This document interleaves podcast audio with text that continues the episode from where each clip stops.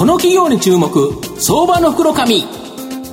このコーナーは企業のデジタルトランスフォーメーションを支援する IT サービスのトップランナーパシフィックネットと東京 IPOIR ストリートを運営する IR コンサルティング会社フィナンテックの提供を財産ネットの制作協力でお送りします。ここからは相場の福の神財産ネット企業調査部長、藤本信之さんとともにお送りいたします。藤本さん、こんにちは。毎度、相場の福の神こと、藤本でございます。もう東京オリンピック近づいてきて非常に楽しみだなというふうに思います。マーケット今ちょっと安いんですけど、まあこの週末ですね、やはりまず一番最初日本の金メダル、重量の、柔道の軽量級でですね、出てくれないかな。あとは、あの、女子400メートルメドレーの池江ちゃん。なんとか決勝に残ってメダルなんていうことがあるとですね、月曜日明るくですね、えー、マーケット参加できるなと思うんですが、はい、ぜひ期待したいなというふうに思います。すね、今日ご紹介させてさせていただきますのが、証券コード、えー、6319東証一部上場新日丹代表取締役社長の平山康之さんにお越しいただいてます。平山社長、よろしくお願いします。平山です。どうぞよろしくお願いいたします。新日丹は東証一部に上場しておりまして、現在株価250円、1単位2万5千で買えるという形になります。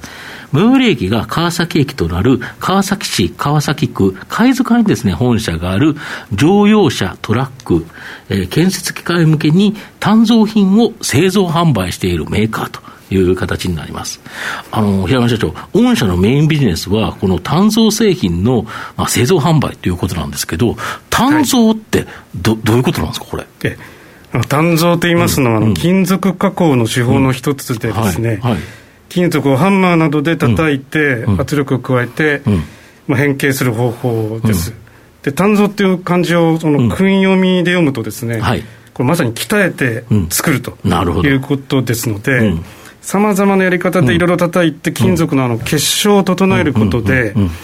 極めて強靭な製品があの出来上がります。なんか金属でいうと、イメージでいうと、ドロドロに溶けた鉄をなんかダーッと流し込んで、あれは鋳造という形で。こちらは鋳造ですね、それもあのまあ、作れるけど、けどまあ、もろく、も若干もろいと。ええ。炭造の方がもう鍛えてという形ですよね、ね。この歴史って結構長いんですか、これ？えこの歴史は大変古くてですね、うん。紀元前4000年以上前から、エジプトやメソポタミアで使われていたことが分かってます。でちなみに日本でも、昨年あの大ヒットいたしましたけども「鬼滅の刃」っていう、でもおなじみなんですが刀鍛冶、はいはいはいがあの日本刀を作るということで、うんうん、これも日本の冠たるこう文化だと私は思っていて、うん、今でも世界中に愛好家がたくさんなるほど、あの叩いてっていうので、あの強くなっていくと、はい、あれがまさに鍛造であるとい。うことですか、はい、その強度を生かして、この乗用車、トラック、建設機械の部品ですね、多く使われてるということなんですが。はい。まあ、標準でありますので、うん、乗用車のみならずですね、うん、商用車、これは例えば、うん、私どもタイにもありますけど、タイではピックアップトラックがすごく走ってます。それと、まあ、日本も含めて、その通常のトラックに、あるいはフォークリフト、えー、建設機械ではショベルカーとかですね、えー、を中心にはこう足回りっていったところを中心に、絶対に不具合を発生されないこう重要な保安部品というところをサポートしていると、させていただいているという形です。実際にあの川崎の会社に見に行かせていただいたときに、元の棒工、これ、本当に棒なんですよね、鉄の棒。もともとこれがよくこんな形に変わりますねという部品に、本当に変わってますよね。あれ、ものすごい力でぐわーっと押さえつけるということですか？まああの押さえつけるだけじゃなくいろんな工程があるわけですけども、まあ、従業員がいろんな工夫をして、まあ、頑張ってくれて、えー、藤本さんも驚かれるような、ね、形になるということです、えー、こんな形に棒がなるんですかというような、うん、本当にすごいなという、だからこそ強靭な部品で、車とかに使われるということですよね。はい。なるほど。で、新型コロナショックで、まあ、前期はですね、赤字転落でちょっと厳しい状況だったと思うんですけど、今期は、まあ、増収で黒字転換予想という形で、かなり戻ってきましたか？ええ、あのー、私実は昨年6月に社長に就任したんでありますけれども。えらい時になりましたね。いや、まあ、それは、まあ、これは偶然でしょうがないんですが、うん、その前後はまさに一番コロナ禍の影響を受けている時で、うん、まあ、本当に正直どうなるかなとも思いましたけども、うん、まあ、おかげさまで下期から回復基調に転じておりまして、まあ、おかげさまで今期は、うん、えー、黒字復活の見込みであります。なるほど。はい。で、えー、自動車がやっぱり EV とか自動運転という形で変革期を迎えているという形なんですが、EV とかハイブリッドは、やはりバッテリー搭載するということでいうと、車重が重くなる。まあ、御社に、あの、活躍の場が広がるって、これどういう形になるんですか？えあのー、実は EV 化っていうのはですね、うん、電動車になると、うん、単造品とか需要がなくなるんじゃないですかと、逆に、私など聞かれるケースもあるんですけれども、ただ、先ほど申し上げたように、弊社の製品というのは、足回りを中心で、まあ、一つ具体的に言えば、アクセルシャフトといって、タイヤとタイヤをこうつなぐ軸ですかね、車軸、えなどでありまして、あまりあの効果不効果、エンジン部品はあまりないので、なるほど。えー、やっぱりエンジンがバッテリーに変わるというのが EV 化ですから、直ちに大きな影響を受けることはないと思っていますのと、逆に実は EV になると、今、さっきおっしゃったようにですね、非常にあのバッテリーが、まあ、技術革新、これから起こると思うんですが、それでも重たいと。いうことで、バッテリー以外の部分は非常に軽さが求められるんですね。逆にそうなるほど。で我々は例えば、さっきのシャフトと申し上げましたが、時空の中をこう中空にするだとか、中空って中が空ですよね、いうこと、あるいは最新の設備で寸法精度の高い部品を作るっていうのが得意としてますので、まあ、そういった面からその軽量化っていうことで貢献ができるかなと。なるほど。とも思って。そうすると、これで需要を拡大する可能性があるということですね。はい、大変注力していきたいなとなるほど。あと、やはり EV 以外で、今、カーボンニュートラル、地球温暖化の問題がすごく話題になって、カーボンニュートラル、非常にですね、まあ話題になってると思うんですけど、まあこれを、えー、なんか分野、この分野での発展っていうのはなんかお考えでしょうか？はい、もうこれはもう皆さん、誰もが否定されないでしょうけども、不可避であり、不可逆的なね、うん、世界的な動きですので、うん、まあ、日本においても間違いなく再生エネルギー中心の時代になっていくと思います、そうですよね、ええ、国の政策としても、それが打ち出されてますよね、まあ、もうもう相当打ち出されてますので、うん、で例えばですが、まあ、風力発電というのはこれからものすごくできていくわけで、まあ、風力発電なんかにはですね、うん、えー、今日申し上げてるその強靭性というのが相当求められる部分がたくさんあると思っていまして、ね、まあ、これから参入をですね、うん、ぜひ狙っていきたいなと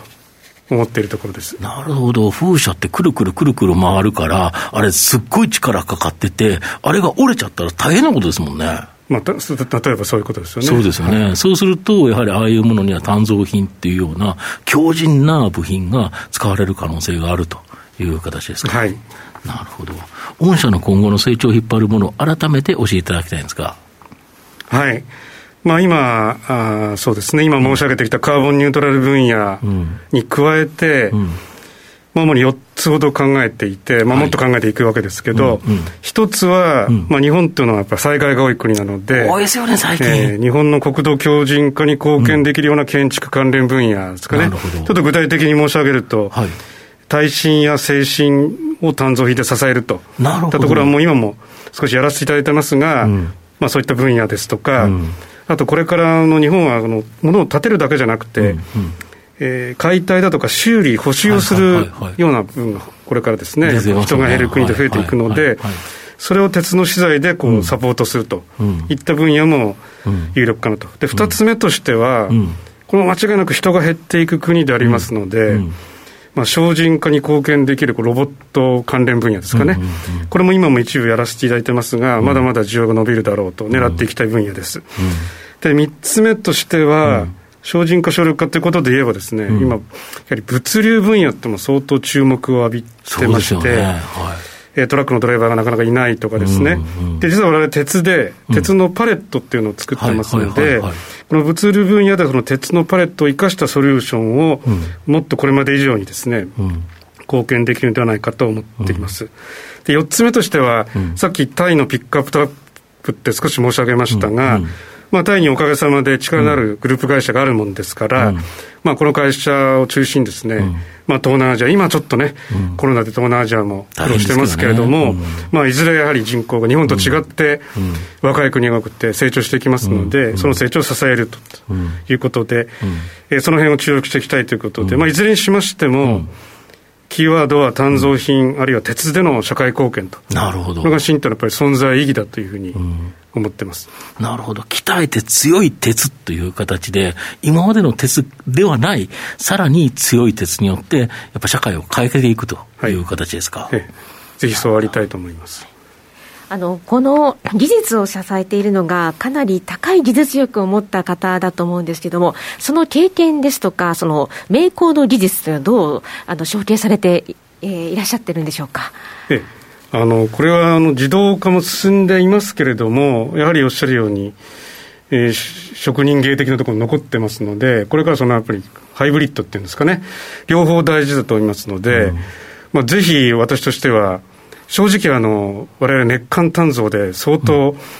熱してこう作業しますので、暑いですよね。やってる従業員はもう大変過酷なわけでありますので、うん、ぜひあの、そういった分で日本のものづくりに貢献したいという、うん、優秀な若人来たれというのが、私がやんなきゃ最大の仕事の一つかなと思ってます。